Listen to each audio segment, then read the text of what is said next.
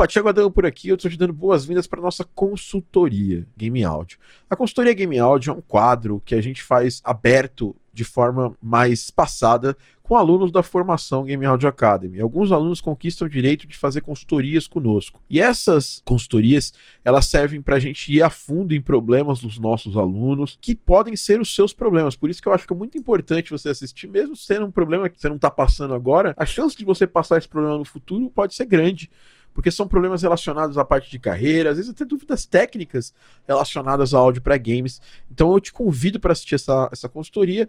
Não deixa de dar seu like, porque seu like ajuda a gente a querer trazer mais conteúdos como esse. Eu poderia simplesmente deixar esse conteúdo fechado para os meus alunos da formação, mas eu estou abrindo aqui para você assistir no meu YouTube. Então, se você puder compartilhar com alguém que tem interesse também, porque esse conhecimento é um conhecimento muito difícil de você encontrar na internet, então você pode encontrar aqui no, no, meu canal. E não esquece de dar like e comentar aqui embaixo. A gente se vê na consultoria e um abraço.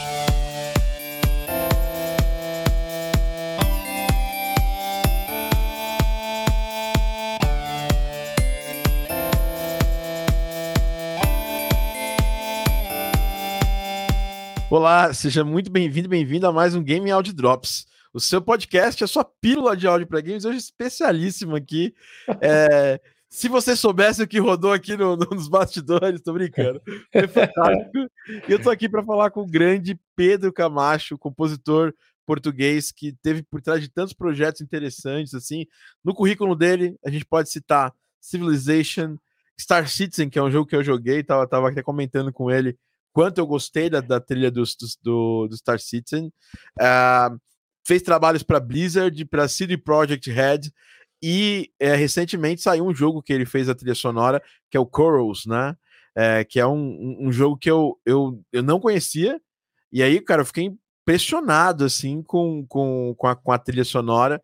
É, o, o Pedro já ganhou o, o IGF Awards, que é um, é um é uma das premiações mais interessantes que tem, que é uma premiação que acontece lá na Game Developers Conference, ganhou em 2008 e é um compositor muito gente boa, tá? Foi apresentado por mim por um outro grande amigo meu, que foi o André. Para quem não conhece o André, a gente está no podcast, o, o, Profissão Games, a gente participa junto do Profissão Games. E eu quero dar boas-vindas para o Pedro e falar que esse episódio vai ser realmente muito especial. Seja muito bem-vindo, Pedro. Ah, muito obrigado. Muito obrigado, Tiagão. Pedrão Tiagão, é isso aí. Não, Tiago, muito obrigado. Não, eu sou português. Não, não, não, não consegui imitar muito bem o, Brasil, o brasileiro, o sotaque brasileiro. Mas, oh, é, muito obrigado. Não sei se mereço essa, toda essa, enfim, é, essa gentileza das, das palavras, mas sim, olha, muito obrigado. É um prazer estar aqui, obrigado. Muito obrigado pelo convite. Epá, é um prazer, obrigado. E, e obrigado a quem nos está a ouvir também espero que, espero que, espero que seja alguma coisa boa para vocês. Exato. Estamos ao vivo, né? A gente faz podcast ao vivo, também sai no Spotify. Depois é, de alguns dias a gente vai ter gravado no Spotify e no YouTube também. Estamos ao vivo no meu canal do YouTube, Thiago Adamo, e também no Game Out Thiago na Twitch TV. Lembrando que hoje, galera, quem está assistindo ao vivo, a gente está fazendo uma campanha para ajudar a galera de Petrópolis que tivemos um problema lá em Petrópolis, lá mais de 170 mortes por causa de, das enchentes e tal.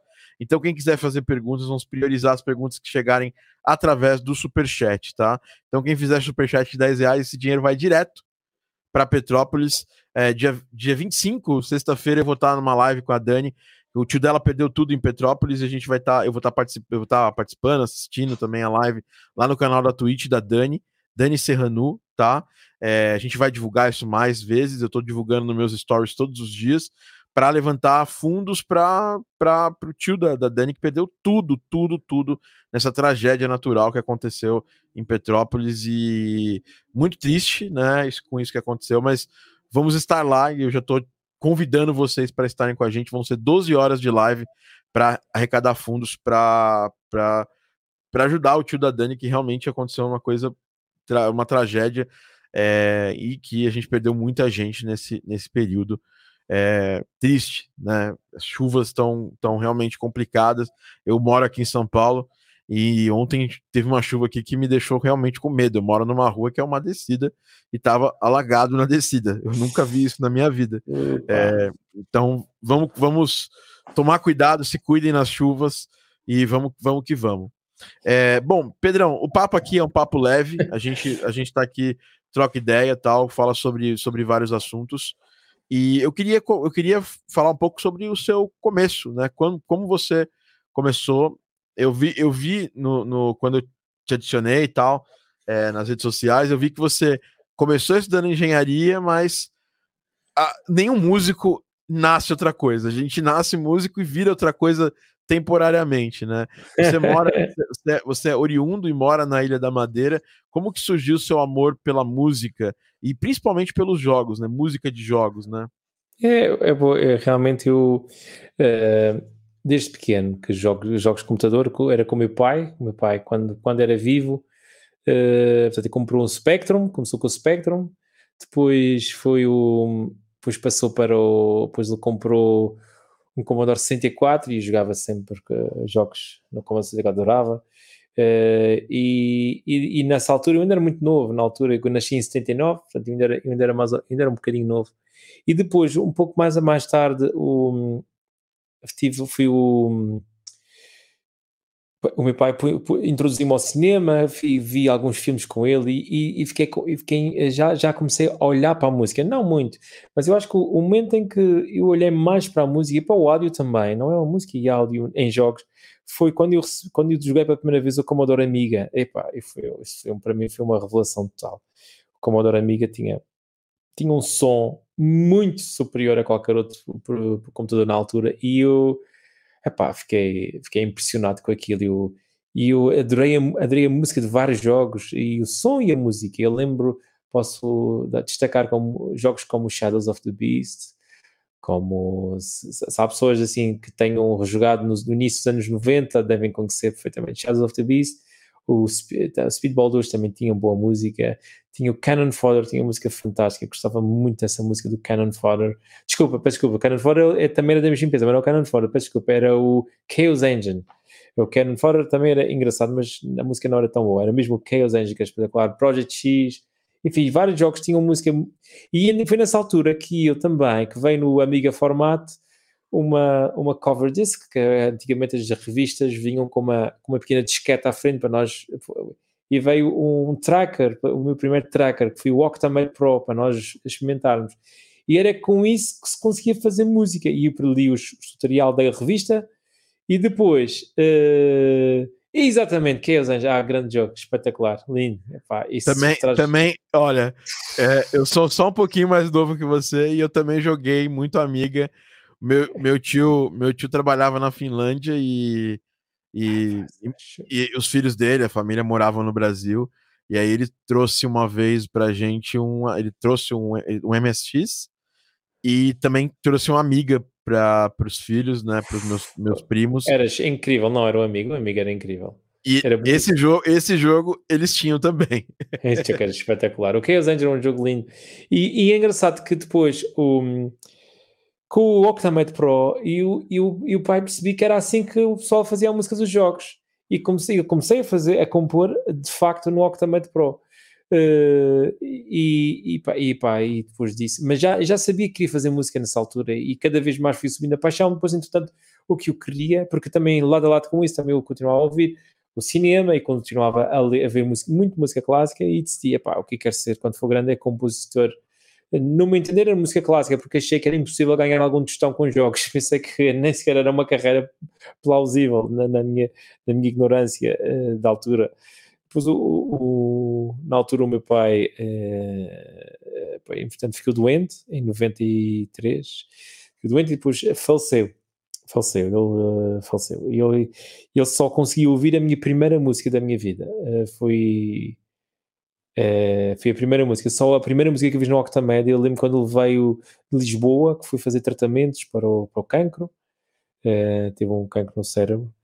E não, meu vai... Não, opa, enfim já foi há muito tempo, já, já passou. Mas a verdade é que ele eh, perdeu a vista causa da operação no cérebro, eh, já só ouvia eh, quando chegou a casa. Tinha 40, 46 anos, não era, não era assim muito velho, era novo. É, ele era um homem novo ainda. Eu tenho 42, até faz-me impressão pensar numa coisa dessas.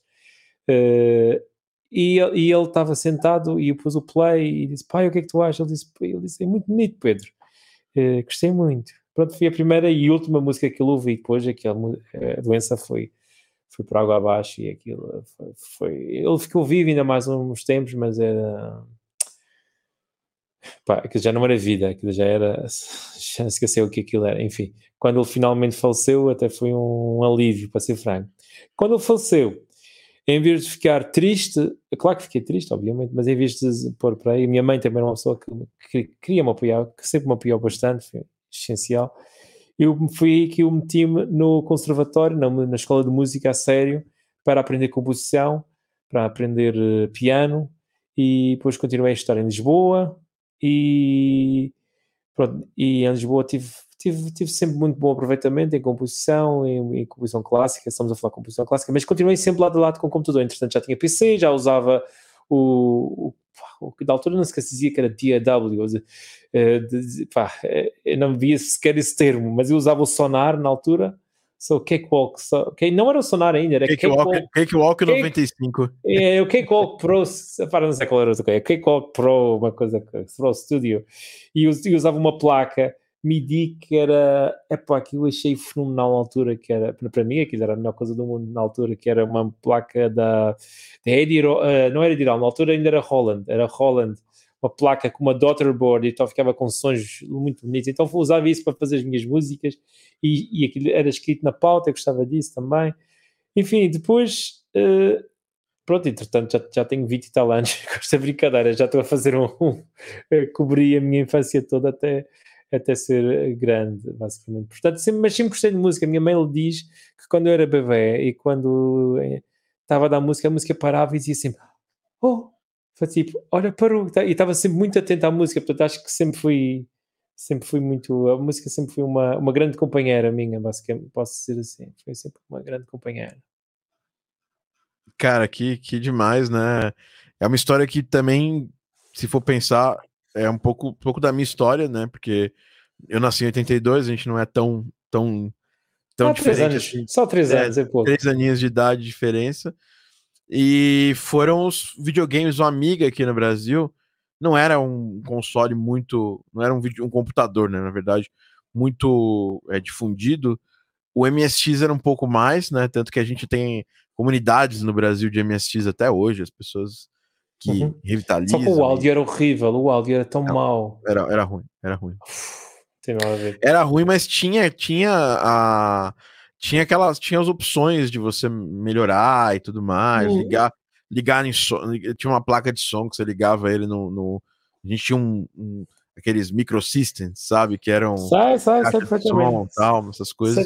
Sai, perfeitamente. E, e a minha primeira experiência com o software de música também foi num dos trackers do, do Amiga e eu, eu, eu, lembrei até Tcharam! hoje o meu, o meu, não foi o meu não foi o Octamed, acho que foi o Soundtracker. Soundtracker, também cheguei a usar depois o Soundtracker e é. o Pro, o, havia o Pro Tracker, não havia, sei lá, é. houve vários. Mas, e, sim, eu... e, e, isso abriu uma, uma série de, de, de, de, coisas na minha cabeça, assim, acho que eu era muito criança e, e me mostrou que era possível, né, porque todo o contato que eu tinha, tinha com videogame era com os videogames de, de mesa, né? Com Master System, com Atari. E, também, assim, tive, também tive muitos deles. Assim, o, meu, o meu pai gostava muito de jogos, então ele comprava muitas dessas máquinas. E, e, mas assim, é verdade. Mas peço desculpa, te interrompo. Não, estamos, tamo, aqui é papo, um papo livre, né? e, e aí, é, isso é muito legal. Aí você começou, você foi, foi estudar no conservatório, é, começou a mexer com tecnologia, que era uma coisa que aqui no Brasil era bem raro, porque uh, aí em Portugal vocês tinham acesso aos softwares e tudo mais. Aqui, você tem uma ideia, só para você entender como é que funcionava no Brasil na minha época, tá, Pedro?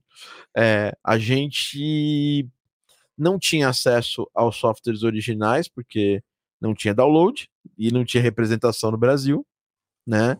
Então, por exemplo, se eu quisesse comprar um sound tracker, eu tinha que ou ter contato com alguém que ia para fora comprar e trazer, né? Ou a gente tinha aqui no Brasil uma figura dos, da, da, pirataria é, pelos jornais. Então você, é. você, você ligava para uma você tinha lá no jornal, ó, vendemos softwares e jogos para Amiga, bababá, e Amiga, MSX, PC. É, o X-Copy, X-Copy. É, é, o X-Copy. e, e, aí, e, aí você, você ligava para eles, dava o seu endereço, eles mandavam para você um catálogo é, era um catálogo mesmo escrito. Isso, é, você, isso. você fazia um pedido, né, e pagava, depositava o dinheiro na conta. Totalmente é, doido isso aí. E eles te mandavam softwares, é, é, Infelizmente também era um pouco aqui em Portugal, era um bocadinho parecido, a verdade é. Porque o meu pai comprava as revistas do Amiga Format, isso, isso era, comprava. E comprámos algumas coisinhas, mas a verdade é que os ordenados os valores em Portugal era, era, era impossível, era absolutamente impossível, não havia sequer hipótese. Hoje em dia ainda é caro, mas na altura era muito caro comprar qualquer coisa, era muito caro. Ainda por cima, vivendo como eu vivia que é na Ilha da Madeira, que é ainda mais isolado do, do, do mundo, era muito caro ter uma, um jogo custava um, pá, pá, 10% do ordenado do, do meu pai ou da minha mãe. É, é muito 10 ou 20%, estamos a falar de um valor muito grande e não dava. É, ou era comida ou era jogo. Então, infelizmente, hoje em dia compro tudo o que posso para compensar, mas na altura, infelizmente, ah, tinha também, também, muita coisa. Epá, enfim, era. Eu, eu, também, hoje. E não tinha, não né? tinha essa noção, não tinha essa noção sequer que estava a usar porque era muito novo, era um bebê, era uma criança de 5 anos, de 6 anos ou 7 anos, mas, mas era, era pirateado. É, não tinha, não tinha jeito, era uma época diferente, né? É, é. A, a gente não tinha internet né, nessa época que a gente está falando, estamos falando de 90, dos anos 90, pré-internet no mundo. É verdade. Você tem uma ideia, a internet chegou aqui na minha casa e meu, meu minha família, meu pai ele era um, um, um, cara bem early adopter, assim, ele, ele adotava as coisas muito cedo. Então, você tem uma como ideia. Como o meu, como o meu. é, meu. Meus computadores, meu pai fazia consórcio. Consórcio é um modelo de pagamento em que você está pagando as parcelas e aí sorteiam vencedores a cada mês que vão ganhar o. que vão pegar o, o prêmio, né? Que é o. Ou você paga até o final e aí retira o, o, o bem que você comprou, ou é, você é sorteado e tira antes do tempo. E meu primeiro computador foi um 386, né? Porque nesse, nesse, nesse tempo os computadores eram do meu tio, eram dos meus primos. Eu ia muito na casa deles e jogava e tinha contato. Mas o meu primeiro computador foi um 386 SX. Esse computador chegou desse jeito para casa. E era uma outra época, não tinha internet. Internet a gente foi ver aqui no Brasil eu tive internet muito cedo aqui no Brasil, foi em 95. Isso é a, gente cedo. a gente pagava, a gente pagava em dólar a internet. Era muito caro a internet, não é? A gente inicialmente usava CompuServe, ou seja, era ligação internacional. É, e depois da CompuServe, a gente teve uma, uma, uma, Se vocês pesquisarem história da internet no Brasil, tem lá Mandic, foi a nossa primeira provedora de internet no Brasil, que também era em dólar, só que era mais barato, porque, porque era uma ligação é, local, era uma ligação para o Brasil.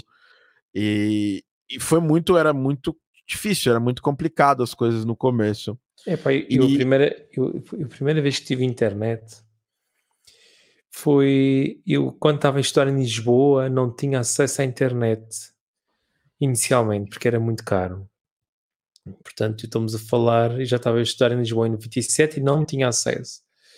Comecei a ter acesso à internet, a primeira vez que eu tive foi uh, a, minha, a minha irmã que comprou uma internet, era muito cara, era tudo muito caro. E, e ela comprou e usei o meu, eu acho que era um computador que era meu, antigo, estava lá na casa, quer dizer, da minha mãe, e eu vim de Lisboa nas férias de, de estudos, quando estava a tirar engenharia civil, é, estava a estudar, além do conservatório, estava a estudar engenharia civil no técnico, é, que é uma universidade aqui bastante conhecida, não é? E eu lembro que, epá, que ele tinha uma, uma internet que era Telepac, que era um, é uma marca que já não existe agora aqui na Madeira, aqui no Portugal. E eu lembro-me que para poder ter uma boa ligação, fui às. Epá, e, e tinha que ficar a acordar às quatro da manhã. Ah, e, o primeiro, e o primeiro jogo que eu joguei online e tive uma sensação, é pá, de certo até medo, mas foi uma, epá, uma euforia barra medo. Foi o StarCraft 1. StarCraft, eu adorei. Foi o primeiro jogo que eu joguei online também. Foi o StarCraft. É sério? Oh, meu Deus do céu. É, jogava muito StarCraft. Jogava, jogava muito StarCraft. E joguei tanto StarCraft que até, até entrei num, num, num clã pro gamer na altura. Eh, ainda era novo. Depois, entretanto, entretanto, comecei a ter internet em Lisboa também mas pagava-se, gastava muito dinheiro, as chamadas era, aquilo era uma, uma despesa de loucura, pá, né? enfim. Uh, porque aquilo, cada minuto ligado era sempre a pagar, não é como hoje em dia que paga-se e podemos estar online o tempo que quisermos e não tem... e, e então eu lembro que depois joguei o, o, o, o, o Warcraft 3, depois veio o Brood War, depois veio o Warcraft 3, depois veio o Frozen Throne, eu era até, esqueci, selecionador nacional né, do, da seleção nacional do, do World of War, do, do Warcraft 3 Frozen Throne na ESL, que é a European uh, Sports League. Depois, que, é, inclusive, inclusive a ESL veio para o Brasil é, mais ou menos uns oito anos atrás, eles vieram para o Brasil tal, fizeram muitos eventos aqui. E depois, e depois, eu lembro que até quando estava no técnico, até organizei um torneio de StarCraft, veio gente de Portugal inteiro lá para jogar StarCraft, é para organizei o evento e gostei, e depois tinha, tinha um, tinham, tinham até um, um, um, portal que se chamava Portcraft, se a gente for ao Wayback Machine da, da internet, se escrevemos portcraft.com, ainda vemos o meu portal a funcionar em 2000 e, ainda estava ativo em 2004, 2005, isso já estava mesmo no final, já, já não tinha muito tempo para aquilo. Uh, e depois joguei StarCraft 2, ainda sou Diamond Player no, no StarCraft 2, no, meu profile ainda está lá como... E quando, quando saiu o StarCraft 2 ainda conseguia fazer sei lá, 180 APM, que é action, Actions per Minute. Não sei se, se te lembras disso, Tiago. Lembro, lembro. Então 180 era bastante rápido, jogava muito. Hoje em dia, quando tento jogar, faço 30. Epá, parece um velho a jogar. Diz, como é que é, é possível? Sempre muito ruim. Eu, se, eu sempre gostei, mas sempre foi muito ruim. Não, ainda cheguei a jogar alguma coisa, mas não era o melhor. Havia, muitos, havia alguns melhores do que eu em Portugal. Uh, portanto, não era de todo o melhor, mas era um bom jogador, era um jogador competente. Estava no, era um médio jogador da liga mais, mais avançada. Uh, e, e, era, mas enfim, em bons tempos, enfim, bons tempos, bons tempos. Depois, entretanto, o tempo esqueceu, não, não há tempo para tanto, para treinar tanto. Bom, enfim. E aí, e aí agora, agora você se formou como compositor, né? É, estudou composição. É, a gente vem de países que tem é, igualmente a gente tem um amor pelos jogos, e a gente não tem uma tradição grande de empresas trabalhando com, com jogos é, na, na época que a gente começou. Eu, por exemplo, o primeiro projeto de jogo que eu trabalhei foi em 2008 e eram jogos pequenos, tudo mais. Como é que foi essa epopeia sua entre sair de um país que não tem uma tradição? A gente conversou, né, antes da, do, do podcast, você é, não chegou aí, porque uma coisa comum é a gente pega, eu, por exemplo, me ajudou bastante ter ido para o Canadá, passado, sei lá, eu, eu fui várias vezes, passando pouco tempo, e depois eu fui uma vez e passei oito meses seguidos lá. Eu, eu, infeliz, no meu caso, como meu pai morreu muito cedo, a minha mãe não, pronto, era a única pessoa a, a, a receber ordenado, não é? E para pagar o, primeiro para pagar os estudos da minha irmã, depois pagar os meus estudos e estando em, e vivendo na Ilha da Madeira e pagando os estudos de um filho em Lisboa é uma despesa considerável, é uma despesa grande mensal. Ou seja, eh, eu, minha, eu quando acabei o curso eu tive de trabalhar como engenheiro civil porque para ganhar o meu, não é? Porque não havia, a minha mãe precisava mesmo, já não havia, já não havia, não havia forma de eu. A minha mãe diz que hoje em dia arrepende-se de, mas eu, pronto, enfim, a vida é, é o que é mas fez-me bem trabalhar, fez-me bem trabalhar e eu, eu, sempre gostei de engenharia civil também. Eu projetei pontes, foi, foi engraçado, projetei pontes, foi o e era, eu tinha jeito para matemática, sempre gostei muito de matemática. E, e então hum, então não havia dinheiro, tinha para já porque tinha que trabalhar enquanto estava a, a, procurar os primeiros trabalhos. E depois hum, não havia, não havia orçamento, nem tempo nem orçamento para eu poder andar a viajar por aí e ficar. Portanto, toda a gente na altura, é engraçado que o, pá, comecei a ir para fóruns online e falar, tentar falar com pessoas. Na altura não havia Facebook ainda, em 2000, quando eu comecei em 2006 o Facebook não existia. Portanto era muito engraçado, ainda era por fóruns e era assim. Era, era, era os fóruns, né? Inclusive fóruns. um bem famoso que até hoje existe, não é mais tão, não é mais tão, é, tão cheio de gente, mas tinha os fóruns fórum de compositores, tinha o V-Control, né, que existe até hoje. V-Control, né? sim, até hoje em dia. Esse eu ainda uso, esse eu uso. Mas só é. descobri muito, muito mais tarde, na altura não sabia. Quer dizer, não, descobri mais ou menos em 2007, deve ser, é, foi, mas, mas quando comecei, toda a gente, o, o, que toda a gente me falava era, ah, se queres ser compositor, tens que ir ter com os produtores, não, estando em Portugal é impossível. E depois disseram é e eu dizia, mas eu gostava de trabalhar neste tipo de jogos. Eles disseram, pá, impossível, tu nunca, nunca houve ninguém em Portugal a fazer isso, portanto, tu nunca mais vais conseguir. Ainda por cima estás na Madeira, estás super longe de tudo, será impossível. E então o que eu fiz foi, pus, uma, pus algum, compus algumas músicas e lembro que pus num fórum uh, que era o Indie Gamer, no Indie Gamer, meti lá num fórum post a dizer: Olá, sou compositor. Ainda, está, ainda acho que ainda existe esse fórum, esse post. Se a gente for ao Indie Gamer e escrever Pedro, Indie Gamer Pedro Macedo Camacho ou uma coisa assim, acho que ainda o Google apanha esse post. Escrevi: Hello, hello, uh, IG community, uh, my name is Pedro, uh, sou compositor e aqui está alguma música. Pus lá duas ou três coisas e é engraçado que aquilo, acho que as pessoas gostaram, foi, foi muito comentado. E, um, e um, o meu primeiro trabalho até foi para um jogo na Nova Zelândia, que eu gostei muito, que até era a, o artista que fez a arte do jogo Skid Marks, do Amiga, que era um jogo que eu adorava. Não sei se, não sei se, se lembras, Tiago, o Skid Não cheguei a jogar, mas eu, mas eu lembro dele, sim. Era um jogo Skid muito Marks. bonito. Eu achei, eu gostava muito de jogar Skid Marks, uma jogabilidade fenomenal Uh, simples, simples jogo, mas era, era muito chido. E, e, é engraçado que eu até vou, vou tentar procurar aqui. Eu já achei alguns, já achei você aqui algumas vezes aqui, peraí. Indie... É, tem, tem, uns posts de você no fórum da, do Indie Gamer aqui. Deixa eu ver, Indie Gamer, Indie Gamer, Indie Gamer. Deixa eu colocar aqui. Fóruns Indie Gamer. Award-winning award composer. Pois, na altura, eu editei o post depois de ter ganho o prémio, mas na altura quando fiz o. o... Não, mas tem. É tem... Sim, sim. Entretanto, não é esse, é esse, foi sempre o mesmo post. Só que entretanto eu editei na altura, não sei quando é que editei isso a última vez. Mas o primeiro post não era essa música que estava lá. Infelizmente gostava de ter visto. Vou ver, ainda vou ver qual é a edit, edit story. Não sei se isto tem em log o, como é que foi o post. E entretanto foi isso.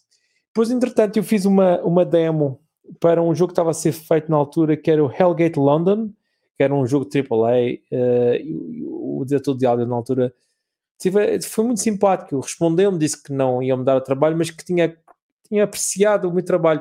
E é engraçado que, eh, não sei se isso passou contigo, Tiago, mas eh, eu sentia-me, por ser português, eh, pior, pior do que toda a gente. Ou seja, eu, como não havia ninguém aqui que tivesse feito, não sei se tu sentiste alguma vez sim, isso. Sim, uma sim. sensação de ah pá, eu nunca mais vou conseguir trabalhar para nada nos Estados Unidos, ou nada no Canadá, ou nada. É isso, se... isso, no meu caso, isso mudou quando eu comecei a conhecer os compositores de fora.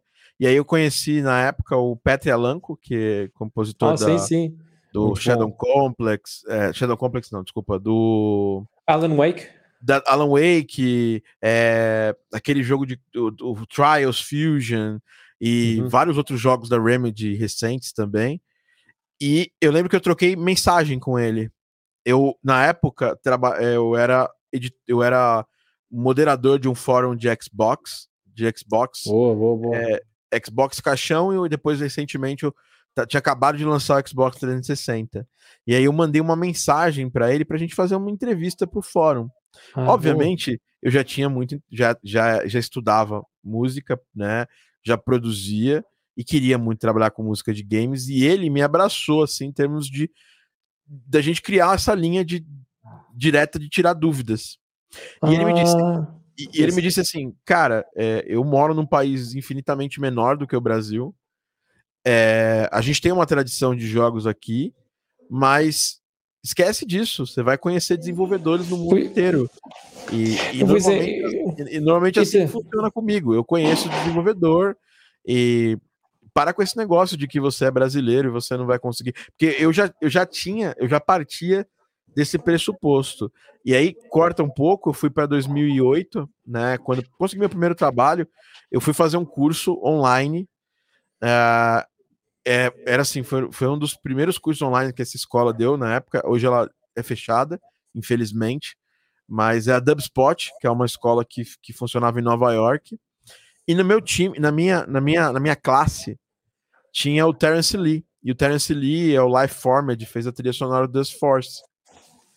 E Fantástico. conversando com ele, vendo as músicas que ele fazia, eu falei, pô, cara, deve ser possível. Eu não tô tão abaixo assim, né? Eu, eu, eu, eu, comecei, eu comecei a achar que é possível, graças a que eu lembro quando telefonei para o diretor de áudio disse Hellgate London, uh, que, tinha, que, acho, que acho que era um jogo muito bonito. Infelizmente não foi, não foi comercialmente bem sucedido, mas era um jogo que estava bem, muito bonito.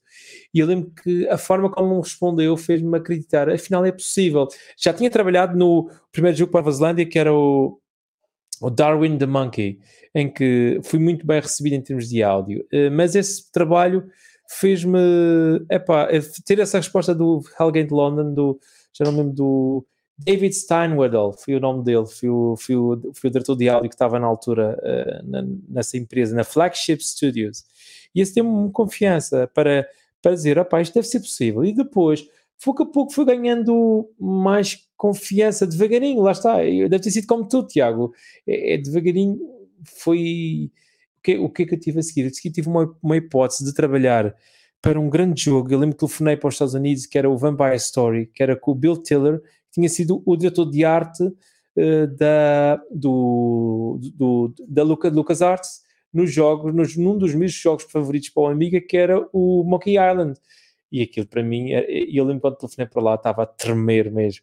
E telefonei e eles disseram-me assim: ah pá, opa, esquece, nós já temos praticamente um, um compositor acertado aqui, vai ser impossível tu conseguir ser compositor nosso. E disse, ok, mas eu queria tentar na mesma fazer o, uma demo. Ok, podes tentar. E então eu fiz uma demo em três. Epá, na altura não tinha filhos, não tinha. Olha, lá está o jogo que o. Que o que o, isso está em, em espanhol, essa versão. Oh, Darwin the Monkey, né? e era bem bonitinho, assim, para a época, né? Era, o, o, o, artista é, é, era, um, era um bom artista, ele fazia muito bem os gráficos, eu acho que ele tinha muito jeito para isso. Uh, já, não lembro do, já não lembro do nome dele, esqueci, é pena, uh, agora não estou a lembrar.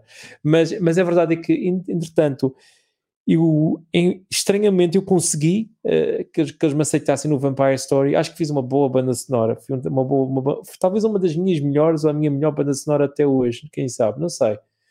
Uh, e ele, uh, mas ele para me dar trabalho, para já foi falar com, essa, com esse senhor do, que tinha-me dado trabalho no Darwin the Monkey e ficou para aí três meses a pensar, porque, porque, estava, com, porque estava com receio, obviamente.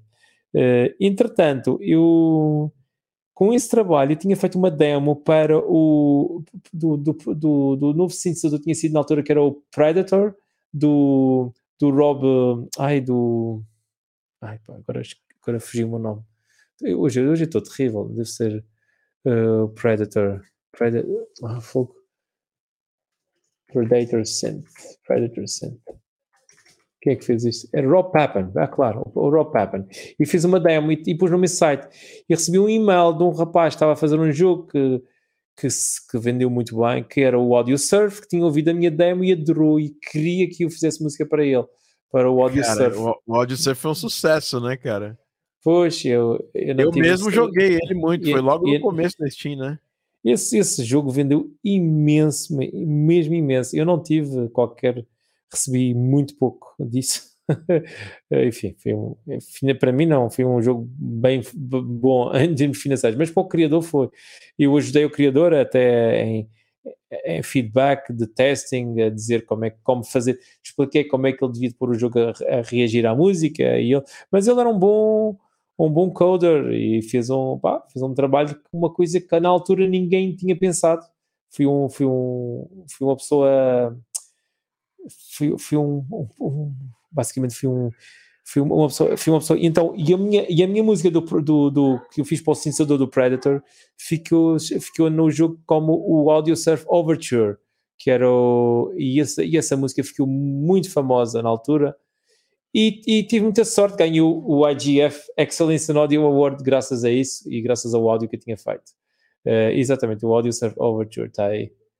Ficou, ficou muito, ficou muito, ficou na altura, ficou muito, muito, foi, foi, foi giro, foi, foi, foi muito giro.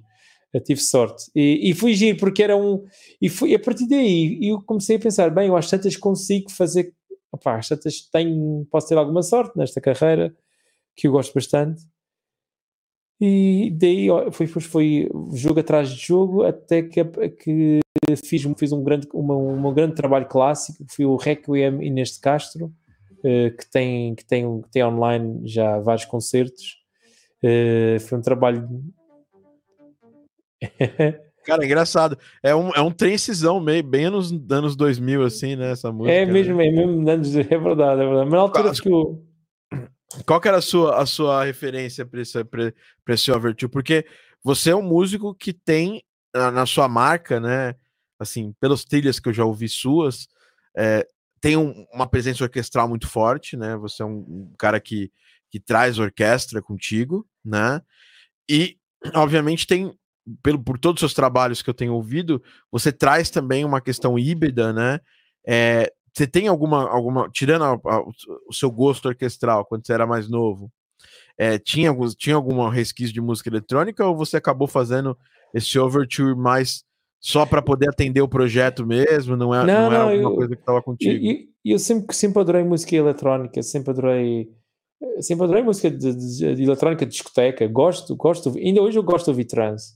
Uh, gosto de metal, gosto, adoro metal. Ainda toco numa banda metal. uh, toca, mas, toca teclado?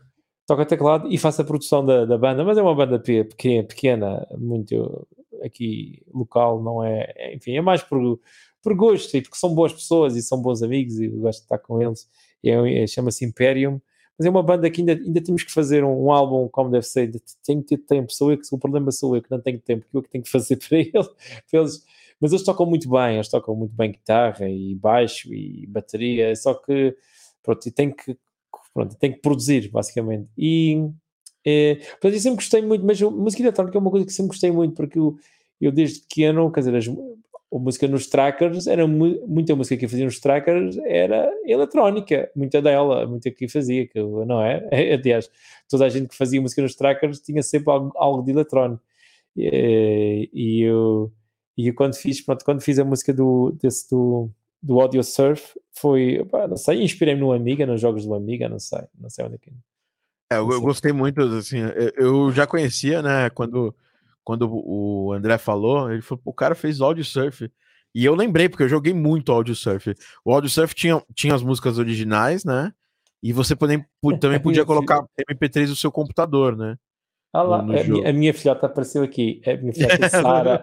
um abraço para Sara. Queres dizer olá? Queres dizer olá? Diz olá. Oh, Chama-se Tiago. Diz olá, Tiago. Ele é português. Olá. Ele, olá, Sara. espera, espera. Ela não ouve porque está aqui. Diz. Todo mundo dando olá para Sara aqui. Olá, Sara. Diz olá. Olá. Olá, Sara. Gostas de música? Gostas de ah, música? Espera, espera. Gostas de música, Sara? Sim. Vai, vai, vai fazer música? Sim. Igual. Ó, oh, vai, vai fazer música. Vai fazer música. Vai fazer música, vai, Sara. Não, ela está a dizer que não. Ela não vai fazer música. Ah, ai, ai. É, que é muito legal, né, cara? Eu, eu ainda quero, ainda quero ser pai ainda. É, vai ser de... é espetacular. É espetacular. Bom. Tira tempo, mas é espetacular. Sai, é. Sai. Ai, não, não, não, não. Seria Oh, meu Deus do céu. Isto é lindo.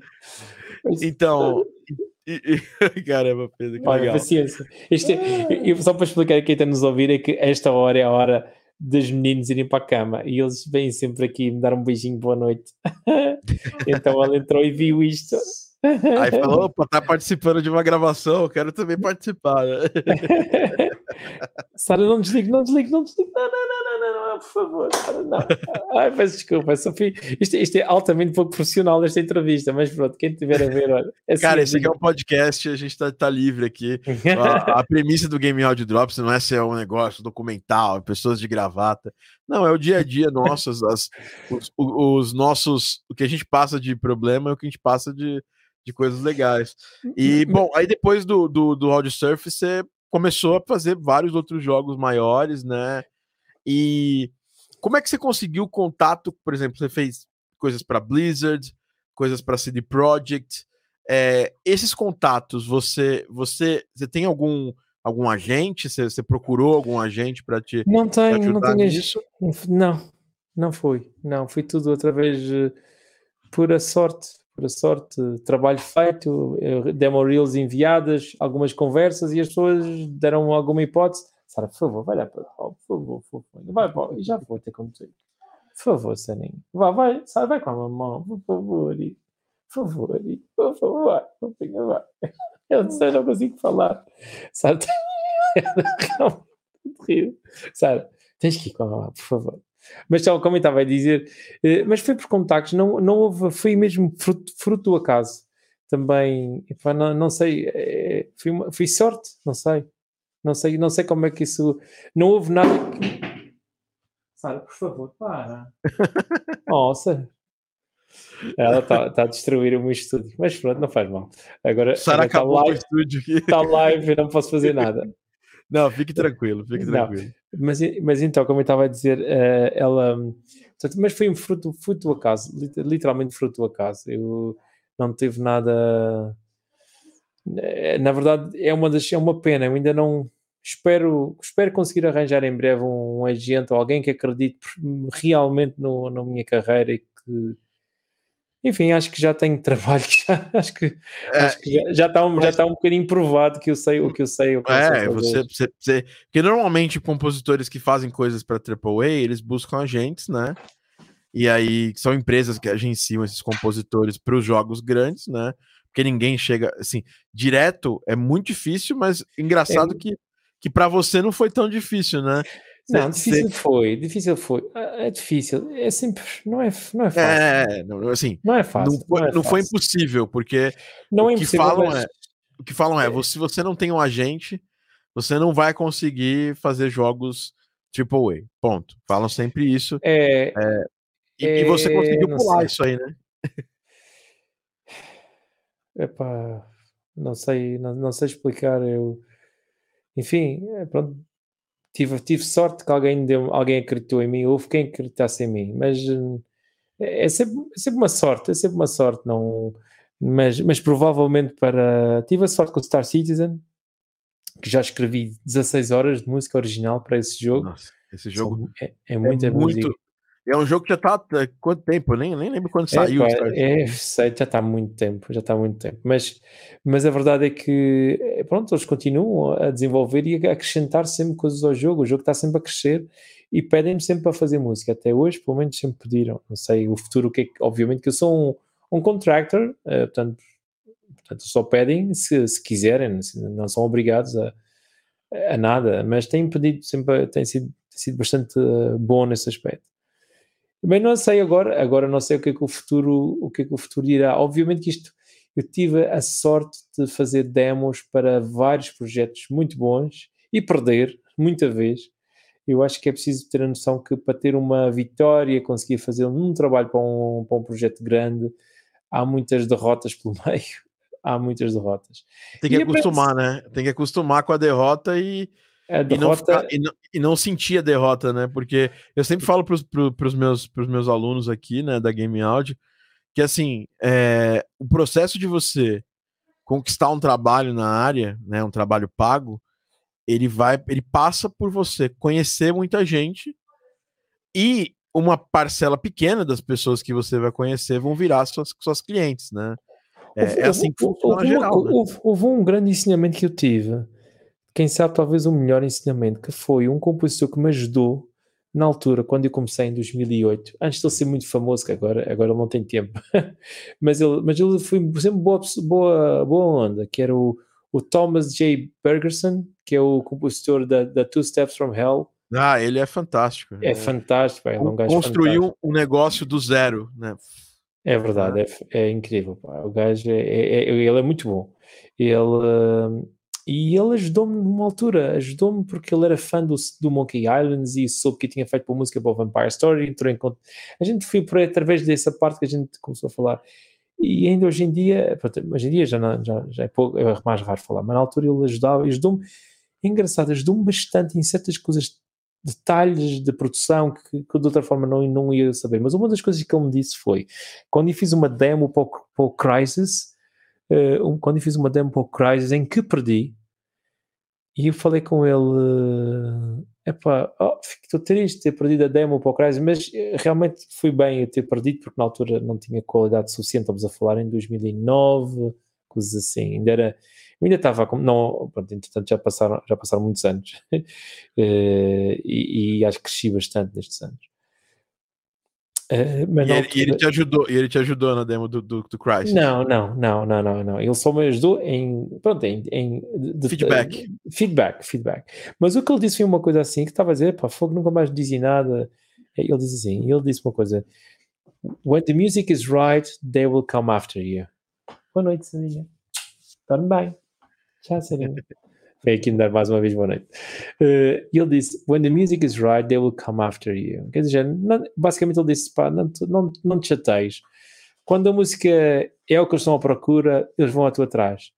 E então é mesmo isso. Nós fazemos as demos, uh, nós fazemos as demos, uh, e, depois, e depois é assim, né? é fazemos o nosso melhor e esperar, e esperar. É claro que o problema é ter a aquele privilégio de poder fazer uma demo. Essa parte é que é mais difícil. Uh, e é isso aí, o que eu recomendo é, é fazer bom trabalho, sempre, o mais melhor possível, ter um site que tenha esse trabalho disponível, ter trabalho disponível para as pessoas ouvirem.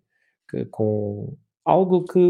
E atingir as pessoas, porque ninguém vai no seu site do nada, né? Escutar, né? Acho que você tem que ir até as pessoas primeiro, né?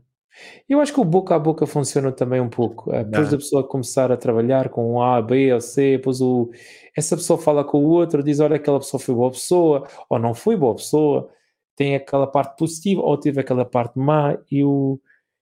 E o, pronto, eu, eu, eu, nesta, nesta, nesta banda sonora que lancei agora do Chorus, que foi um jogo que eu gostei muito de fazer, dei muito trabalho a fazer aquele trabalho. E eu esforcei-me imenso, esforcei-me imenso, principalmente no, todos, em todas as músicas, mas no tema principal acho que me esforcei. Eu acho que uma, uma, um bom conselho, agora falando de pessoas que possam estar a ouvir e que queiram aprender um pouco mais, é depois de fazer a sua própria música, eu, pelo menos eu acho que fazer pausa e depois fazer play a uma música que sejas fã do mesmo género. Uh, sei lá, por exemplo, estamos a fazer uma música de ação por uma música de ação de um filme de Hollywood brutal ou de um jogo brutal, ou quiserem. E vejam a diferença. A pessoa tem que, tem que se comparar aos melhores sempre e ver o que é que está a faltar. Às vezes é um tambor que está, epá, este tambor está lá, mas está aqui um bocadinho estranho porque não tem aquele punch que eu quero, uma coisa assim. Epá, não sei explicar. E a pessoa vai por feeling e vai, e vai, e vai melhorando. É assim. A pessoa, acho, que é, acho que é uma boa forma da pessoa se auto, auto fazer feedback a si próprio. Acho que é uma boa forma de fazer. Ah, é, isso é isso que você falou, é bem importante, né?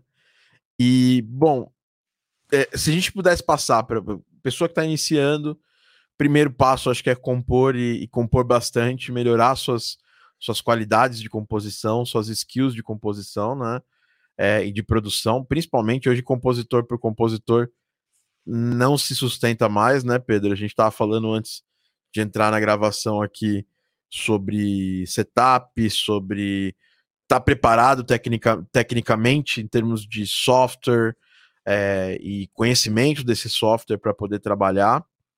É, mas eu, a minha pergunta para ti é, é: depois que a gente zerou a parte técnica, ou seja, aquela, aquela mentalidade lá de trás de que compositor só compunha e aí vinha um produtor e fazia todos os trabalhos, aí vinha uma orquestra, porque no, na maior parte das demos você não vai contratar uma orquestra para gravar para você. Talvez em 99% das vezes não é assim. Então você tem que se defender muito bem com samples, né? Se defender muito bem com bibliotecas, com synths, com tudo que você tiver à disposição de, né, de digital para você poder trabalhar. Depois, essa parte de busca de você criar demos é, para os jogos, você precisa conhecer muitos desenvolvedores. Eu lembro que você falou dos, do fórum, né? Hoje os fóruns já não são mais tão, tão atuais, né? as pessoas já não, não frequentam fóruns todo o tempo, as pessoas estão no Twitter, no LinkedIn, na, no Instagram, às vezes até é, no Facebook. É, você acha que eu, eu comecei a compor, tem um trabalho que já está num nível legal, eu, eu, eu, criei uma consciência de me comparar com, com, com, os, com os trabalhos do mercado, né? É, inclusive, você estava falando do Crisis, pô, você perdeu o Crisis para quem? Pro Hans Zimmer, né?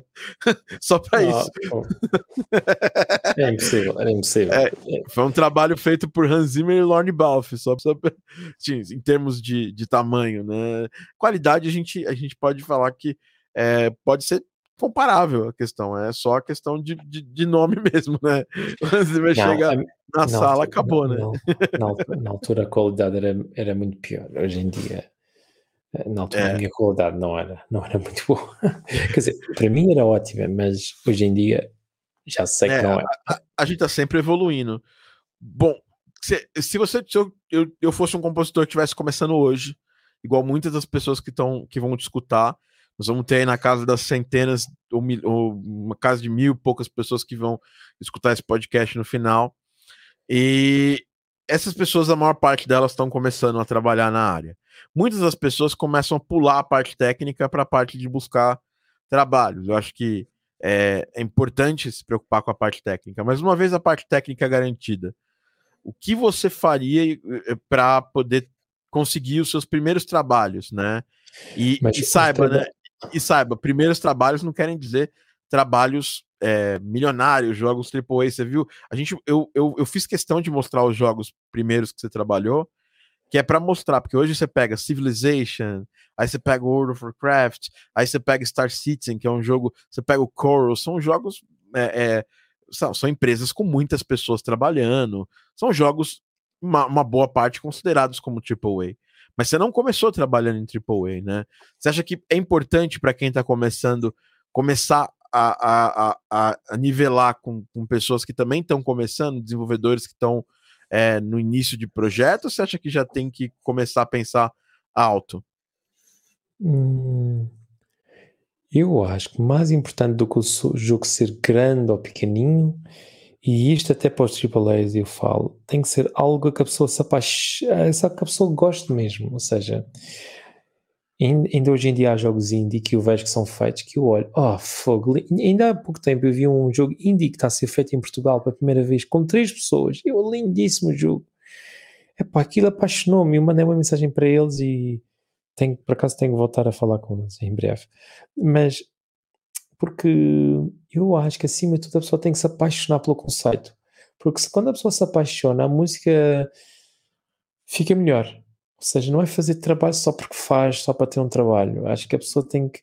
E só fiz até hoje uma banda sonora que fiz só porque, porque sim, tinha que ser. Epá, e aqui não me saiu muito bem. E eu acho que é, importante também a pessoa gostar com quem é que vai trabalhar, mesmo sendo um jogo pequeno ou grande, isso é igual, são coisas iguais. A pessoa temos que ter um bom boa ligação com a, com a pessoa que, que, com quem vamos trabalhar. Acho que é importante. Eu Portanto, porque nós passamos muito tempo a lidar com essas pessoas depois de estarmos no projeto. O que é que dizer mais? Hum, eu acho que eu acho que sim, que é importante. Eu acho que é importante, acima de tudo, por exemplo, por exemplo se algum estudante tiver a fazer um jogo, poder fazer música com essa pessoa que está a estudar, uh, para, para, desenvolver as suas skills. Uh, quando for para trabalhar para um jogo pago, uh, tem que cobrar pelo seu trabalho nunca fazer gratuitamente. Isso é absolutamente essencial. Eu nunca fiz um segundo de música gratuita na minha vida para nada que tivesse um fim comercial. Portanto, é assim, é assim, porque é a única forma da pessoa ser respeitada. A pessoa só é respeitada se se fizer respeitar. A pessoa tem que entender isso. Portanto, pode ser, se o jogo for feito para uma causa social, sem sem ninguém lucrar nenhum cêntimo com isso, aí a pessoa pode dizer, bem, ok, neste caso é um, é um jogo, um jogo ou, um, ou é uma publicidade na televisão, por exemplo, hoje em dia, por exemplo, eu estou a fazer hoje em dia, vou fazer uma publicidade para uma, pediram um realizador que eu gosto, com que eu gosto, pedir para fazer música para um para uma publicidade de uma, de uma instituição que é a Associação Salvador, que, que, tem, tem a ver, pronto, que tem a ver com, tipo, com pessoas com deficiência e, e aquilo não tem, pronto, eles não têm orçamento para pagar, não é? E, e todos estão em pro bono, atenção. Uh, e pediram-me se também podia ajudar. E eu disse que sim. Uh, e acho que isso é, é, é bom e é até honroso fazer uma coisa dessa. Agora, não podemos, não podemos ganhar, tentar ganhar trabalho por ser o compositor mais barato ou por ser gratuito. Isso é, isso é um grande, grande, grande erro. Não, até porque, enfim, uh, discordo, acho que é, não, não entrei por esse caminho. Portanto, eu acho que sim, acho que é portanto, cobrar o seu trabalho. Jogos pequenos, sim, desde que sejam com algo que desperte em cada um de vocês algo, algo especial. No meu caso, por exemplo, o primeiro jogo, Darwin the Monkey, eu quis fazer porque o diretor de arte tinha feito a música de um dos jogos que eu mais gostei de jogar no Amiga, que era o Skid Marks. Isso era uma, é um motivo de motivação pessoal. Depois eu quis fazer um jogo que era pequeno, mas era muito bonito, que era o Vampire Story, porque o diretor de arte era o diretor de arte do Monkey Island. E eu acho que é importante a pessoa ter algo que faça com que motive o seu trabalho, é, acima de tudo. Porque quando motiva, também nós vamos encontrar formas de escrever que eles vão sentir paixão. Inconscientemente, certas palavras que a gente utiliza que faz com que eles sintam: olha, aquele rapaz parece que quer mesmo trabalhar connosco, parece que não é dizer, não é mostrar que está desesperadamente, que isso não é boa, não é, é boa política para ninguém, mas é preciso dizer, é para dizer, é pá, eu gostei mesmo do teu conceito, eu adorei aquilo que tu fizeste, a pessoa sentir que, pronto, porque vai passar a fazer parte da equipa, acho que isso é um, acho que isso é um, seja um bom conselho. Obviamente, como, como, como disseste bem, a parte técnica tem que estar bem resolvida e acima de tudo a parte de composição, que vejo muita gente que vai, quer escrever música, mas não quer aprender, eh, quer escrever música para orquestra, mas nunca quer ter sequer lido nada sobre orquestração. Isso não é boa ideia, acho que é bom. Eu estudei composição durante praticamente 10 anos, antes de fazer o meu primeiro trabalho indie. Foram 10 anos a estudar composição. Será que era preciso 10 anos? Talvez não fossem precisos 10 anos. Mas foi bom porque acho que fez com que o meu trabalho, quando, quando fui pedido algo orquestral, soasse. Hum, como é que eu ia dizer? Soasse consistente. Não sei explicar bem melhor isto. A condução das vozes, todos os naipes, tudo, não é uma condução de um, de um, teclista a tocar no piano simplesmente. Basicamente, uma pessoa a fazer acordes no piano e, e ver: olha, isto sou porreiro, vamos, vamos deixar. Acho que é diferente. A orquestra tem um. E até porque quando nós vamos gravar com uma orquestra, os próprios músicos topam quando a música é escrita por uma pessoa que sabe o que é uma orquestra ou uma pessoa que não sabe o que é uma orquestra e faz diferença na performance e depois faz diferença também na qualidade. Também, também faz diferença na, na qualidade, na qualidade do, do trabalho. Concordo plenamente, assim, é, putz, tudo que você disse aí é bem importante. E uma coisa que você disse, que é uma coisa que me permeou lá atrás. Hoje, por exemplo, quando eu gravo orquestra, é, isso não sei, e até legal pra gente saber, porque, por exemplo, uma das pessoas que eu trabalho tava, tá, tava aí no chat aí comentando agora há pouco, né? O, o, o Rodrigo, né? E quando eu, eu, por exemplo, eu não, eu, não, eu não tenho uma vivência de ficar todos os dias na orquestra. O Rodrigo, que estava aqui, Rodrigo Faleiros, um abraço, Rodrigo. O Rodrigo ele é vice é, é, de uma, das, de uma das grandes orquestras de uma capital brasileira. Ele está todos os dias, todos os dias da semana com orquestra. Ele escreve arranjo, conduz orquestra. É, fazer esse trabalho de preparação é muito, é muito importante. É, eu, quando eu escrevo, né, mas a minha orquestração é, versus a, a orquestração preparada, arranjada por uma outra pessoa que, que tem essa vivência, ela vai ser elevada, porque, obviamente, essa pessoa faz isso. E existe na nossa área uma, uma vergonha muito grande das pessoas de, ah, eu conto com, com chamei, pedi uma outra pessoa para me ajudar nesse trabalho. Eu, eu, eu, a passo que, por exemplo, se for fazer música eletrônica, sintetizador, eu tô em casa, né? Eu, eu, eu, eu, faço música eletrônica é, há muitos anos. Eu, eu, eu, eu, eu convivi com toda a criação da música eletrônica, né? É, e, eu acho que uma das coisas que a gente. Eu não sei se você concorda com isso, mas é, uma das primeiras decisões que eu fiz para elevar o meu, a minha, a minha, a minha criação musical para estilos dos quais eu não dedico a minha vida toda foi ter a humildade de chamar gente boa pro, pro, pro barco e dividir os louros, dividir os ganhos, é, é acreditar essas pessoas. Isso simplesmente só eleva meu trabalho. Se a gente for pegar é, o Danny Elfman, Danny Elfman, ele não é o cara que faz a escrita da partitura das músicas dele, mas ele compõe, ele co começa a composição, alguém vai lá e trabalha na orquestração e trabalha na, na, na faz o faz a, é o copista, escreve para o arranjo para orquestra, tal, escreve as partituras que as, que as, as partes que a orquestra vai tocar. No seu dia a dia, hoje a coisa cresceu demais. Você você faz todo o trabalho é, quando, mesmo quando vai gravar com orquestra, você, você, você tem alguma, algum, algum maestro, alguma pessoa que te auxilia nisso, apesar que você estudou composição há muito tempo, estudou composição orquestral, você está na sua casa, né? Mas você trabalha 100% do tempo sozinho, ou quando você pega projetos maiores, que tem budget maior, você acaba trazendo mais gente? Porque hoje, na, aqui na Game Out Sounds, eu não trabalho mais sozinho. Nenhum projeto eu trabalho sozinho. Porque antigamente, né, por exemplo, ainda nos jogos da Beat Toast, é, recentemente mudou isso aí, inclusive um abraço para o Vitor, o Vitor agora está trabalhando comigo, ele é meu, tá, meu assistente na parte de audio design, ele está fazendo o sound design dos jogos comigo, é, da Beat Toast, está é, trabalhando comigo na, na Game Out Sounds, e eu não, não tenho mais é, é, projetos trabalhados sozinho, exatamente porque a gente está fazendo muito projeto, Segundo, eu quero sempre manter a qualidade boa e fazer ela crescer para o máximo da qualidade que puder acontecer. É... Como é que funciona para ti? Porque a gente estava conversando, você falou, pô, tem bastante coisa, né?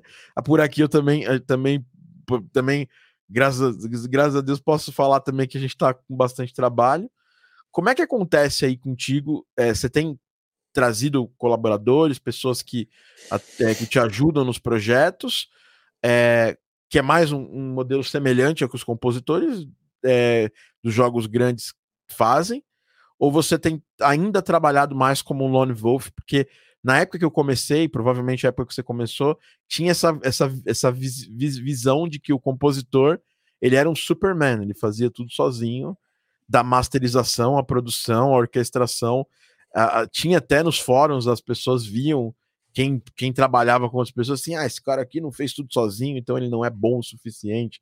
Assim, quase que uma questão assim meio bárbara assim, né? Esse cara não ele, ele não construiu o próprio computador que ele vai trabalhar, como que ele vai Eu, eu tenho que começar a falar mais baixo, que é por causa dos meus, os meus filhos que, que estão ali ao fundo, estão, meu, estou no meu estudo de composição noturno, e é aqui que eu componho à noite, tenho outro para, para, para o dia. Mas de qualquer forma, uh, estava a dizer que um, eu acho, depende do projeto e depende do momento do projeto, mas já, já pedi ajuda para orquestração também. Houve uma altura que pedi, orquestrei uma parte, mas outra parte tive que pedir a alguém porque não havia tempo suficiente. Uh, mas normalmente tendo, normalmente sou eu que faço orquestração também, uh, porque gosto, gosto de fazer orquestração, uh, gosto de fazer isso também em termos, o que eu costumo pedir muitas vezes ajuda é no, no, no, no sound design dos sintetizadores. Isso eu costumo contratar uh, pessoal tipo o, o Matt Bowdler, que é o The Unfinished, que, que agora trabalhou para o Dune, o Kevin Schroeder, que também trabalhou para o Dune, já contratei também o Stephen Baer, que, que é o Sonic Underground, que já contratei o Soren, que é o dono da Luftrum, uh, que também faz muitos para synths fantásticos. E o, porque, eu, porque eu, apesar de gostar de trabalhar com sintetizadores, não sou um expert a criar patches de eletrónica. Então, ou seja, eu arranjo pessoas que são boas para complementar aquilo que eu não sou tão bom. Portanto, ou seja, eu como se tenho mais à vontade com a orquestra, não preciso tanta ajuda na orquestra, mas para o resto preciso mais ajuda para criar os sons e depois eu componho enfim, é, mas a, a mistura-se, normalmente sou eu que faço, embora isso é uma coisa que eu queira mudar no futuro, mas normalmente sou eu que faço. O chorus foi tudo misturado por mim. A masterização no chorus já não foi feita por mim, ainda bem. Embora foi praticamente pré-masterizado, já estava quase final, já, já podia ser utilizado no jogo assim, mas fui mesmo para um, para um Mastering Engineer para fazer a masterização final. Acho que foi uma boa ideia, foi uma boa decisão, uh, principalmente para o álbum final. Uh, portanto, acho, acho que sim, acho que as pessoas devem tentar uh, complementar as suas lacunas com alguém que lhes possa ajudar. Uh, portanto, é isso. Uma pessoa que é boa na parte eletrónica pode precisar de ajuda na orquestra. A pessoa que é boa na orquestra pode precisar de ajuda de alguém que seja bom na eletrónica. Pronto, e está. Acho que isso é uma boa. Acho que é uma boa, uma boa forma de fazer as coisas, não é? É, concordo plenamente contigo. É... Você vê que, que curioso, né? Porque eu tenho esse perfil mais de síntese, de música eletrônica, de ser um cara que é mais sound design, né? E você tem um perfil mais de orquestração. Até tava falando contigo antes, antes né? Que, pô, cara, é, às vezes, às vezes eu posso, pedir, posso precisar da sua ajuda no futuro aí, já até falei. É... E eu acho que um perfil não é melhor do que o outro. Esse perfil se. se os perfis se, se. Tem junção né, nos perfis, né? E. Isso é legal a pessoa saber, porque também não dá para dominar tudo absurdamente. É, tem gente que é muito, muito boa em tudo, mas é, mesmo quem é muito bom em tudo tem o tempo, né? Tem os 20, as 24 horas de, de limite do dia, né, né, né Pedro? É verdade. É verdade, é verdade. Bom, é verdade.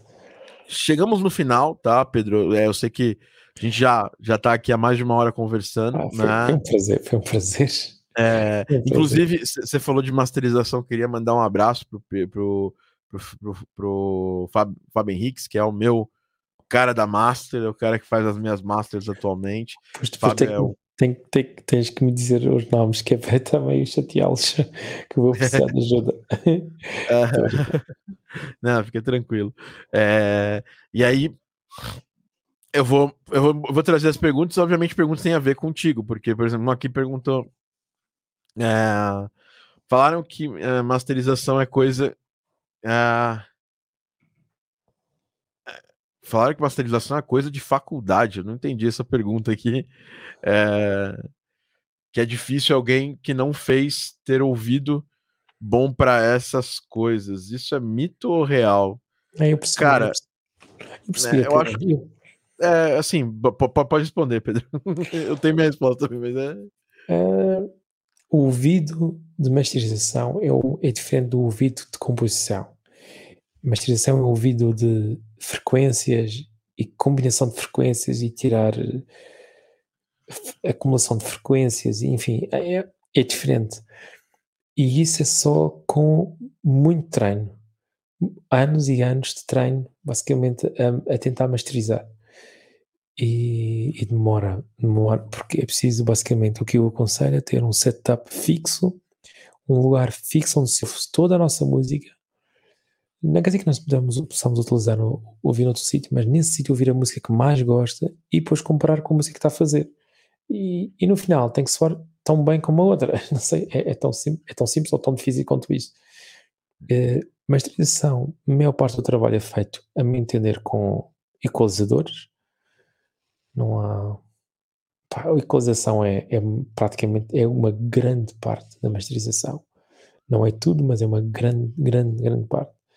E pronto, é, é, e, e equalizar é, é, é, é com o ouvido, fazer mudanças micro, mas que depois no final fazem uma grande diferença. Claro que a masterização e a mistura, quando sou eu a fazer, está sempre um bocadinho ligado, porque eu posso alterar coisinhas em certos tracks e não no global. A masterização está mais limitada que só pode mostrar, alterar no global as coisas. Mas é que mas que é difícil alguém que não fez ter um ouvido. Coisa de faculdade. Não, pronto, eu acho que não. Acho que a masterização é mesmo uma coisa mesmo de experiência de anos de vida. Por isso que os bons Master Engineers são todos com gajos com 60 anos. Basicamente é isso, 50, 40, 50, 60 anos. Com 20 anos é difícil ser um bom Master Engineer. É um bom Junior Master Engineer, mas uh, isso é, isto é pelo menos a minha forma de ver. Eu concordo. E eu, eu queria somar isso aqui. Masterização é uma coisa que, por exemplo, a gente, a gente vem da música digital, eu, Pedro, a gente nasceu é, junto com a, com a música digital, com os dolls, essas coisas. Mas antigamente a masterização era vista e feita por alguém que, é, que se dedicava a fazer isso pra, por todo, todo o tempo. E hoje isso está voltando, né, a, a baila. A questão é a seguinte: tudo depende do nível que você está profissional. Como disse o Pedro, ele agora está optando por, por fazer as masters dele com outra pessoa. É, eu, por muitos anos, fiz minhas masters. Hoje eu opto, desde o ano, desde o começo do ano, do ano de 2020, metade do ano de 2020, eu só faço a master com outra pessoa. Por quê? Porque por mais que você. Primeiro você vai precisar. Se você quer compor, você tem que focar primeiro nas competências técnicas da composição. É, não adianta você ficar se prendendo na masterização e, Caio, você é meu aluno, eu já te dei uma puxão de orelha nesse ponto. Você pediu um dia para eu validar sua, sua música e ela tinha vários problemas de arranjo e a masterização. É, nem, eu nem cheguei no ponto da master, por quê? Porque é isso. Ninguém vai ouvir uma música e falar: nossa, cara, essa música tá muito bem masterizada. E uma música que é fraca em termos de, de, de arranjo, de instrumentação, de composição. Então, se você. Você tem que escolher qual lado você vai estar. Tá. Se você quiser ser um engenheiro de mix e master, aí você deixa um pouco de lado a questão da música e foca no lado técnico da, de mix e master. Inclusive, é, para quem quer estudar mix e master, você pode baixar na internet, tem aí em profusão. Você vai baixar os, os multitracks de músicas famosas ou de músicas é, para teste e você vai fazer sua mix e master dessa música. É, agora, se você quer, quer, quer compor, você precisa simplesmente fazer uma, uma mix e uma master aceitável inicialmente. E aí tem várias formas de fazer isso, né? Você pode estudar para fazer uma melhor mix e master. Na minha época, isso era, era indispensável, né? Eu comecei na música eletrônica, a gente precisava mixar e masterizar muitas faixas. Não tinha um, um ozone que você colocava lá, ele analisava a sua mix, fazia uma equalização base lá para você. Hoje tem isso, até no Element você tem isso. Tem ali os, os equalizadores com inteligência artificial, eu uso aqui um, tem o Goofalls, aí tem, um, tem, tem mais uns outros aí também que fazem esse trabalho. É, e tem também os sites lá, que são os landers da vida, é, que você pode mandar sua música, ele masteriza obviamente sem grande qualidade. É aquela história.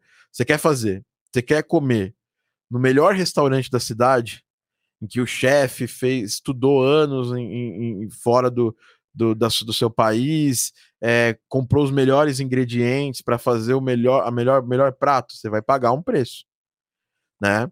Por exemplo, o Fábio Henrique, que é o cara que eu masterizo, o cara masteriza novelas, filmes, tem vários Grammys ali é, na, nas costas. É, eu tô pago pelo tempo que, que, pelo tempo que ele estudou, pelo, pela experiência que ele tem.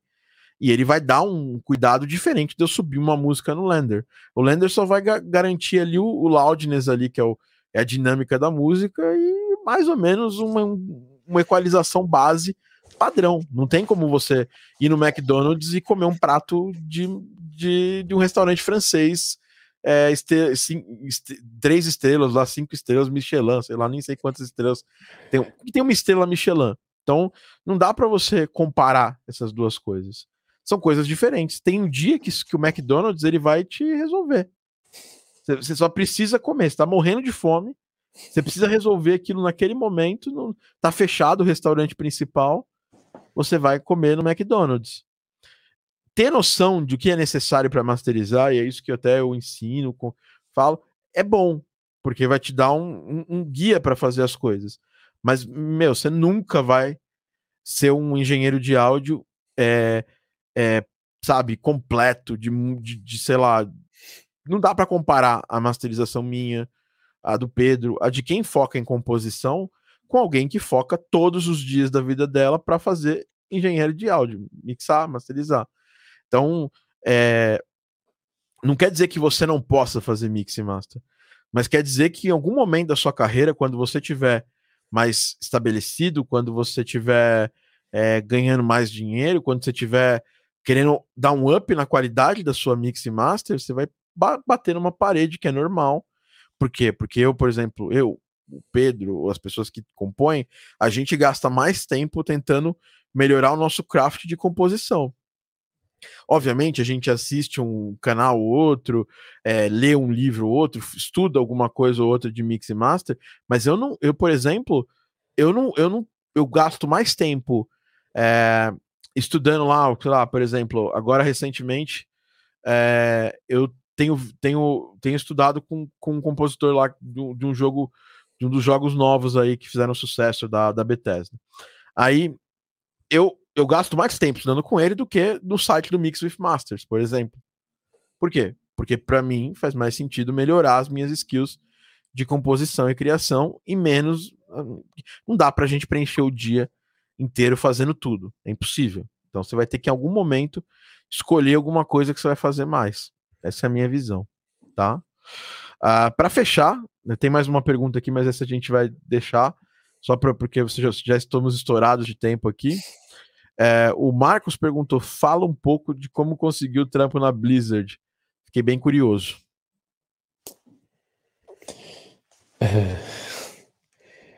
Uh, não, não se esquecer como é que mandei uma mensagem para o diretor de áudio, que era o Derek Duke, e, e por, por alguma razão ele respondeu e quis me dar uma oportunidade, acima de tudo quis dar a oportunidade. É, não há, ele conhecia, é engraçado que ele disse que já conhecia o meu trabalho há mais de 10 anos. Meu Deus. Que acompanhou o meu trabalho quando ia ao VI Control, quando ia ao Facebook. Ou seja, é isso. Acho que, acho que uma pessoa começa, eles não, não dão trabalho. Eles só dão trabalho depois de já ver uma pessoa que eles veem, é pá, este gajo já está aqui há 10 anos a fazer um trabalho assim, assado, com um certo nível de consistência e dizem, pá, pá, vamos dar uma hipótese a este gajo. É isso. Não, não, há, não há outra resposta. Então, você acha, você concorda, você acredita que a sua chance na Blizzard veio de todo o trabalho pregresso que você fez e de, da sua e da sua presença, né? Engraçado, né? A gente fala tanto de presença online, mas basicamente você ia lá, mas, mas postava mas, os seus trabalhos. Saiu um, saiu um jogo, você postava o trabalho, basicamente mas eu, isso. Né? Eu postava muito pouco, eu sempre postei pouco. Acho que não vale a pena postar demasiado. É pouco, mas bom. É isso. Postar o que interessa. É, é uma, é, é, uma, é uma estratégia, né? Hoje, por não. exemplo, como eu tô com a agenda cheia, eu gosto, eu, sou, eu posto muito online, mas eu posto muito work in progress, mostrando processo, coisas interessantes. Mas quando é um trabalho mesmo, por exemplo, recentemente fizemos o Potion Pulse, eu deixo esse trabalho rodando lá na internet para atingir pessoas novas é, porque hoje eu não tenho mais tempo de ficar toda semana preparando uma demo nova para postar, até porque quem está trabalhando né, num projeto acaba não podendo postar demo porque tem várias questões de NDA envolvidas e tudo mais, né? Era bem. Mas foi, mas foi uma grande sorte e olha, foi, foi uma grande sorte. Mas vamos ver o que é que o futuro reserva em relação ah. a isso. Não sei, Bom, vamos ver, vamos ver. Para encontrar os trabalhos do Pedro, é o site dele, Pedro Pedro Macedo Camacho, né? Deixa eu ver aqui. Musicbypedro.com. É... Music by Pedro. Olha que beleza. Esse realmente é um site interess... Inter... que, com título inteligente, né? musicbypedro.com. Cara, melhor que, que esse título é impossível, né, cara? E tem trabalhos com orquestras. O Pedro, cara, assim, quando o André me mostrou o trabalho do Pedro, eu já conhecia o trabalho dele mas eu não sabia que ele era português, pensei que era espanhol, sabe? É talvez por causa do Camacho, né? Acho que eu, eu não sabia que ele era português e e tem ali, cara, um, se, se, você vai ver, tem trabalhos fantásticos, né? É, para TV, para cinema, até para carros, para Vodafone, tem para Porsche, é, Gatorade. Então, tem lá muita música do Pedro para você ouvir. É, e, e, tem, uma, tem um reel dele que é bem legal, esse Video Game Music Compilation, né? Você foi, você preparou uma sessão de orquestra, né? É, eu achei muito legal o seu reel, ele é, ele é no, no, no curtinho, né? Tem uhum. ali os trabalhos que você fez, Civilization, Star Citizen, The Witcher, é, e Pedro, você é um cara que eu, que eu, eu já, assim que eu eu, a gente conversou muito sobre você antes de eu, de eu, conversar contigo. eu e o, e o André. A gente tava conversando sobre. Tava convers, o André tava conversando comigo sobre algumas coisas e tal. Inclusive, o, o, o André foi um cara que me deu muita força na época que ele trabalhava na Blizzard para ir para para Blizzard trabalhar mais não na área de composição, mas na área de sound design, né? Inclusive ele me apresentou, eu já conhecia de, de, de eventos, né? O, o caraca, o, Russell eu falei, Power. é, não, o Russell, não, o Russell eu já conhecia, mas o Russell não tava mais lá na época. Era o lead de, de audio design da Blizzard, o Ai, caraca, falei para você agora, agora há pouco o nome dele. E ele fez, um, ele fez uma almoçar lá com ele, lá na Blizzard. Eu conversei com ele. Tinha até uma vaga na época, mas era só para Era uma vaga interna, né? Não era uma vaga de contractor, né? É, se fosse contractor, com certeza eu, eu, eu, teria, eu teria aplicado, né? E, e, ele me falou, tecnicamente, as coisas que eu, que eu tinha contato e tudo mais. E foi muito legal. Você vê que esse negócio de contato, a pessoa te conhecer um pouco antes, é importante, né? Às vezes você não chegar direto oferecendo para a pessoa, mas a pessoa te conhecer de alguma forma, né? É verdade. É, é, verdade. é engraçado que eu, que eu há pouco tempo fiz um e-mail para, um, para uma pessoa que queria, queria dizer olá, olha, gostava de voltar a falar contigo, em que eu só tinha enviado um e-mail em 2008. Então eu escrevi o follow-up do e-mail e disse, 12 anos depois Epá, gostava muito de voltar a tentar tentarmos combinar a tal Skype, porque a gente nunca chegou a combinar uma coisa assim, por acaso ainda não fizemos, mas acho que é bom também não insistir demais, é, não, não ser o chato, não, como só às vezes os novatos, quer dizer, podem querer mandar muitos e-mails, e isso, o problema disso é que depois vai para a spam list e acabou-se, é aí nunca mais tem forma de contactar essas pessoas. Portanto, o bom é a pessoa manda, se não tem resposta, opa, é ir para outra, e enfim, não, é. não insistir demasiado, é deixar a coisa evoluir naturalmente, ó, sem, sem ser forçado, talvez. Senão... São, são as principais lições. Essa, Pedro, é uma coisa que, por coincidência, é uma coisa que eu falo, que eu ensino às pessoas, porque você quer muito uma coisa, você não precisa ter dessa pessoa só, né? Eu, como a gente tem experiência prévia em outras profissões, eu trabalhei muito tempo com tecnologia, fui gerente de projetos trabalhava com departamento comercial. E uma das coisas que eu mais aprendi com diretores comerciais da época que eu trabalhava e que eu levei para game áudio, é a seguinte: vale muito mais você ter um contato que não é seu cliente do que ter alguém que você tenta ser, ser, que seja seu cliente demasiadamente e ela deixa de ser seu contato, ela vira alguém que te odeia, entendeu? Então, muito mais, muito mais legal. E você falou um negócio que eu achei fantástico, porque isso acontece realmente, é uma das formas mais bacanas de de, de você pegar um trabalho é alguém que você conheceu, que não rolou de você trabalhar com essa pessoa, e essa pessoa simplesmente vai para um colega, um amigo, alguém que está precisando e fala: pô, tá vendo o trabalho do Pedro aqui? Pô, fantástico, é um trabalho muito bom, confere, confere esse trabalho dele, e aí acaba fazendo essa ponte que vira um trabalho.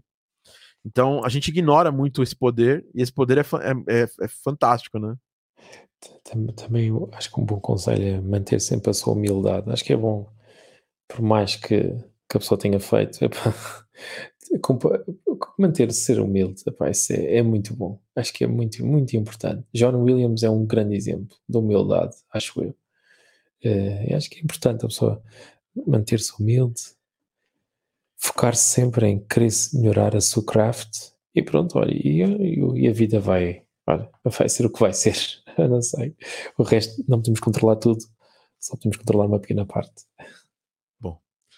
Pedro, muito obrigado pelas lições, pelo tempo despendido muito com a gente. Muito obrigado. É... Muito, um prazer. Peço desculpa estar a falar baixinho, mas é, é Pedro, para, para duas coisas, aqui. duas coisas que eu saio desse podcast. Uma, quero muito fazer, quero muito te contratar para fazer algum trabalho com a gente aqui. Muito musical. obrigado. Muito obrigado. E, e duas, né? quero muito. Já, já tinha uma, como eu te, te disse, tem uma programação é, de viagem para Portugal em, em, algum momento desse ano, talvez, quiçá no que vem, depende da, da Covid. Mas eu quero muito passar, dar uma passadinha na Ilha da Madeira para tomar um café contigo, conversar, conhecer pessoalmente. Vamos é... ver uma ponche, vamos ver uma ponche. Que é uma bebida aqui muito fixe e alcoólica. eu não bebo, eu não, eu não, sou muito do alcoólico, mas. Também não, também não, também não. É só. Em sua homenagem, só... eu tomo um golinho assim, pequenininho de ponte. Um você. golinho, acho que vale a pena, um golinho, exatamente. Que vem uma coisa pequenininha também, não é nada. Yeah. Com certeza. E levar alguma coisa bacana do Brasil para você, um doce brasileiro, que é, eu sei que comida portuguesa é fantástica. Minha, minha avó, né? Minha, minha avó, o Féria da Conceição, é, é, ela fazia comidas portuguesas fantásticas, é, bacalhau, hum. pastel de Belém, hum, muito, muito, muito, boas as comidas, né? E eu, eu tenho, eu tenho uma eu tenho uma, um, assim, eu tenho uma ligação com Portugal muito grande de vários lados da minha família, não só do lado dessa minha avó, mas é, tá, estaremos juntos em, é, em, em, breve e espero em breve é, te contratar para fazer trabalhos conosco aqui, cara. É, é, vai ser um prazer colaborar contigo. É, e muito obrigado por todos os ensinamentos, por todo o papo e por toda a humildade que, que você teve também. Uma coisa muito importante que você falou aí. Muito obrigado, Pedro. Não, eu que agradeço. Muito obrigado. Muito obrigado por tudo. Obrigado por esta boa oportunidade. Foi fantástico. Gostei muito de estar com vocês e gostei muito, gostei muito de estar contigo, Tiago. Muito obrigado. Muito obrigado. Legal. Só para fechar, a galera falou que para levar brigadeiro para você. Brigadeiro é um doce brasileiro fantástico. então é isso. Esse foi mais um Game Audio Eu adoro doces, eu adoro doces. Muito então bom, vamos, nós vamos fazer um brigadeiro maravilhoso para levar para você. então é isso. Muito obrigado a todo mundo que assistiu abraço. também. Muito o Game Audio Drops. Um abraço, um abraço, Pedrão. Esse foi mais um, um Game Audio Drops podcast de áudio para games é um oferecimento da GameAudioAcademy.com, sua plataforma de ensino de áudio para games. Esse podcast é um dos conteúdos gratuitos que a gente faz semanalmente aqui. Lembrando que na sexta-feira nós teremos um podcast extra, que é o podcast da consultoria. Já está confirmado, será com a Ana Hitz. Vamos falar com essa maravilhosa produtora de música eletrônica que está migrando para os jogos também. Então é isso, até o próximo podcast. grande abraço, valeu todo mundo que assistiu ao vivo. Tchau, tchau.